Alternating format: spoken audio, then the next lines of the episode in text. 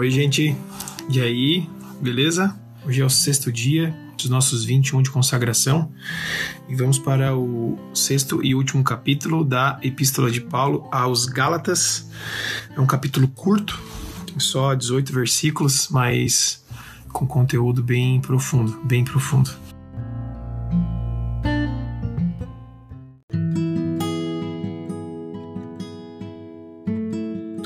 Queria compartilhar com vocês que algumas pessoas me escreveram, escreveram pelo WhatsApp, pelo Insta, a respeito do, do capítulo 5, que a gente compartilhou um pouco, e deram um feedback muito positivo, fiquei muito feliz. Foi um capítulo bem especial, é, desses que a gente está fazendo até agora. E agradeço aí o, o retorno, isso ajuda a gente a se motivar para seguir em frente. É. Às vezes não é fácil. Agora é uma, quase duas horas da manhã. Tô aqui sentadinho na sala da minha casa, tomando, tomando um chazinho e contente de estar compartilhando um pouco das coisas de Deus com vocês, tá?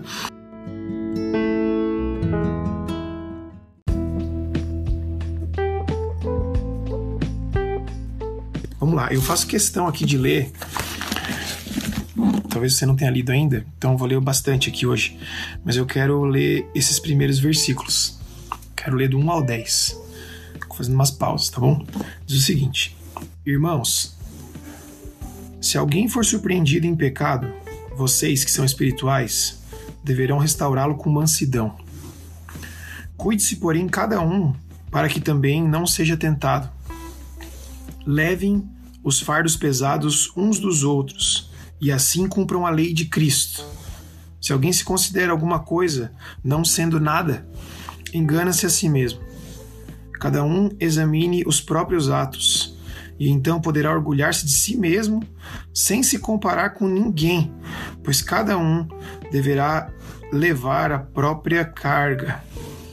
Olha só, isso é uma orientação, uma orientação direta, mas muito difícil.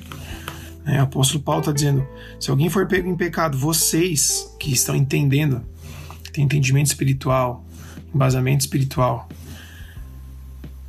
devem restaurá-lo.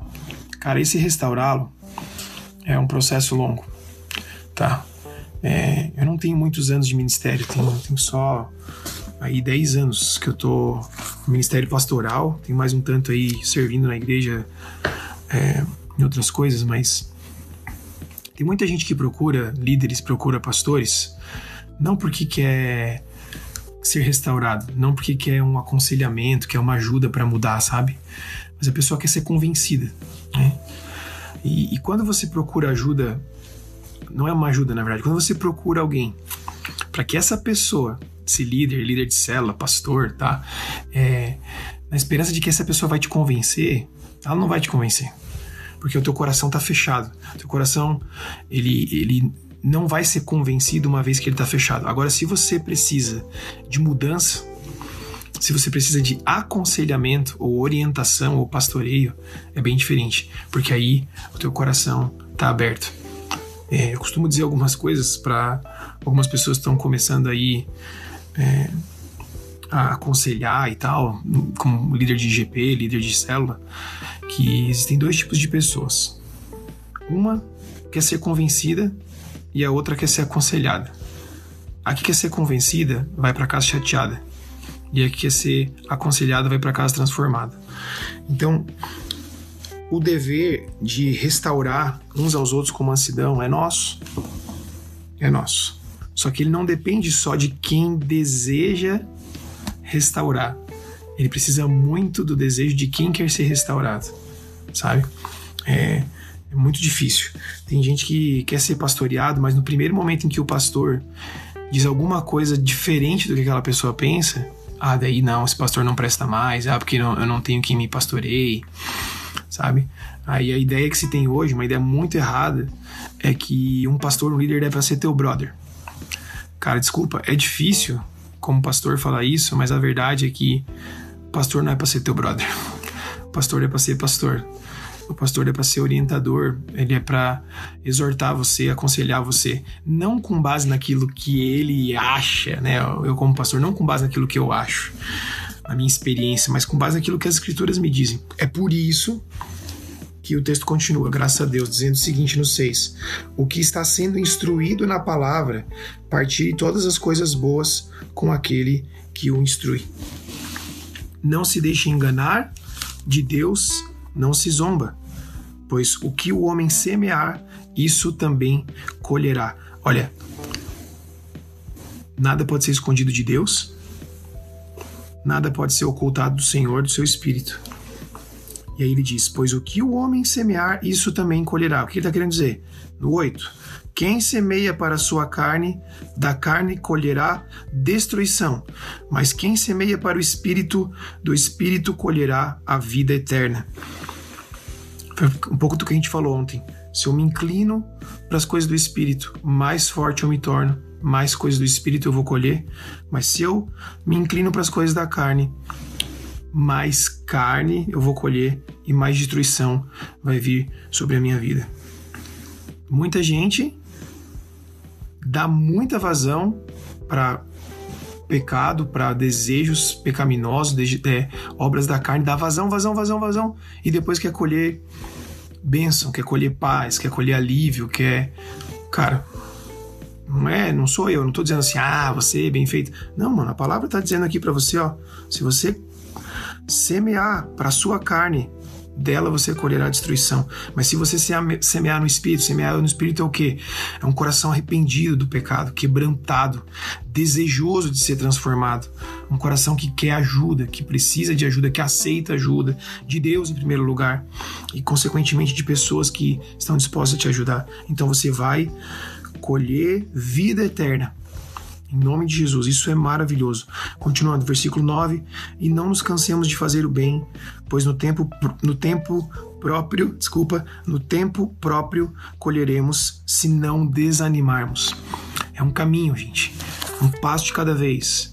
Que eu, às vezes eu vejo por aí, é, cara, vários e vários, vários, vários, vários, vários anos, é, várias escolhas erradas.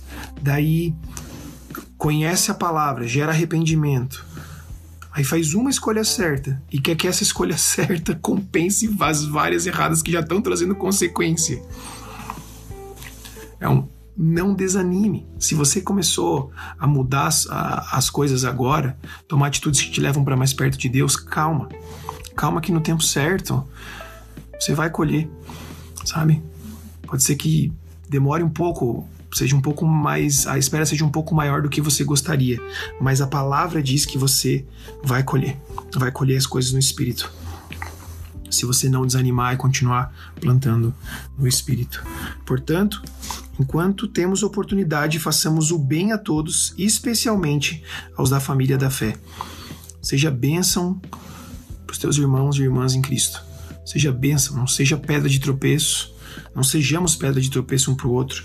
Não sejamos aqueles que estão prontos a julgar, apontar o dedo, a fazer com que a pessoa desanime, dizer: Ah, sabia que você era assim mesmo, sabia que você ia dar errado, sabia que isso aí não ia dar em nada. Não seja isso. Seja bênção. Faça o bem, encoraje, instrua, tá? Ore uns pelos outros, especialmente os da família, aos da família da fé. Aí é, do 11 até o 18, o apóstolo Paulo é, encerra o assunto da circuncisão. Né? Ele, ele fala mais uma vez é, sobre não, não guardar a prática da circuncisão, que reflete toda a prática da lei, sabe? Mas ele fala sobre se gloriar em Cristo. E no 14 tem um versículo sensacional que diz: Quanto a mim, que eu jamais me glorie a não ser na cruz de Cristo, nosso Senhor, por meio da qual o mundo foi crucificado para mim e eu para o mundo. De nada vale ser circuncidado ou não, ou seja, de nada vale cumprir a lei ou observar a lei rigorosamente. O que importa é ser uma nova criação. Amém? Paz e misericórdia sejam sobre todos os que andam conforme essa regra e também o Israel de Deus. Que a graça de nosso Senhor Jesus Cristo seja com o espírito de vocês. Amém. Amém. Graças a Deus. Quero orar para a gente encerrar essa parte do livro. A partir de amanhã, vamos estudar Efésios com o pastor Arthur Martins e tenho certeza que vai ser muito bom. Já assisti é, os dois primeiros vídeos, os dois primeiros capítulos de Efésios e tenho certeza que vai ser muito massa. Tá bom? Quero orar com você. Senhor, muito obrigado por essa leitura devocional que nós fizemos nesses seis dias do, do livro do, da carta do apóstolo Paulo aos Gálatas. Obrigado por tudo aquilo que o Senhor falou ao nosso coração sobre a tua graça, sobre a salvação pela fé. Pai, sobre ser uma nova criatura em Cristo Jesus, sobre caminhar no Espírito. Nós te louvamos, eu te peço que o Senhor fortaleça cada um, Pai, que está acompanhando essas leituras, orando, buscando do Senhor, e que nós possamos juntos ser bênção na vida um do outro, como família da fé. É o que eu oro em nome de Jesus. Amém. Amém. Que Deus te abençoe. Tchau, tchau.